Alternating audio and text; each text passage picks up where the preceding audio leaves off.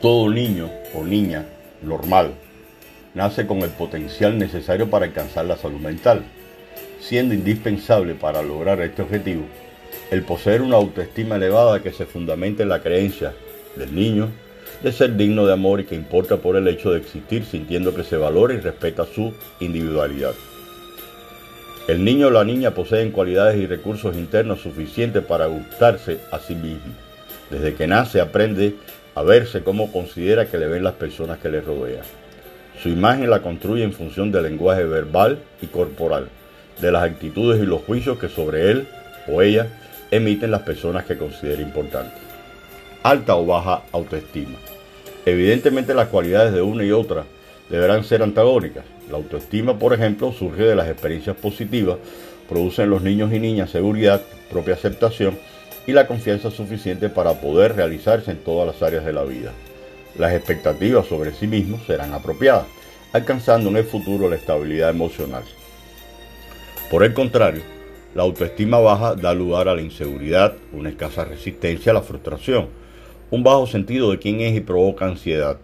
El niño o la niña se sienten ineptos y carecen de motivación para relacionarse de forma positiva o comenzar nuevos aprendizajes.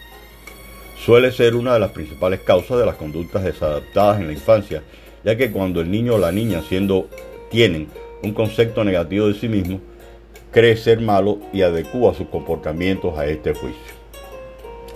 ¿Qué hacer nosotros los padres y madres en este sentido? Él y ella deberán considerarse aceptados y amados incondicionalmente. No basta con que le demos todo nuestro amor, debemos asegurarnos que él o ella lo siente y experimenta. Tendrá que percibir que se respeta y acepta su individualidad.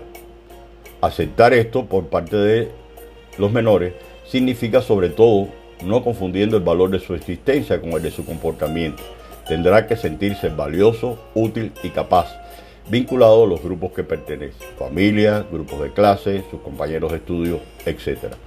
Y recibir de estos seguridad y confianza, interiorizando formas de conductas positivas, para lo cual deberá desarrollar seguridad interior para afrontar con éxito las dificultades que se le presenten. Para ello, se le pedirá que concluya las tareas que comience, se le asignarán responsabilidades en función de su edad y capacidad. No se hará nunca por el niño o niña aquello que sea capaz de hacerlo solo se le ayudará a aceptar las consecuencias de sus acciones y a medir sus posibilidades antes de comenzar una actividad. Otra forma de lograr elevar su autoestima será a través de su confirmación como individuo, donde cada menor es único e irrepetible y necesita sentirse distinto a los demás. Finalmente, deberá adquirir pautas de conducta y una escala de valores personales que le sirvan de referencia para que su forma de pensar y actuar adquiera coherencia para que aprenda a distinguir el bien del mal. Padres y madres posteriormente educadores, las personas cuya estima y aprobación busca con más esfuerzo, por ello serán los modelos que intente imitar. Gracias.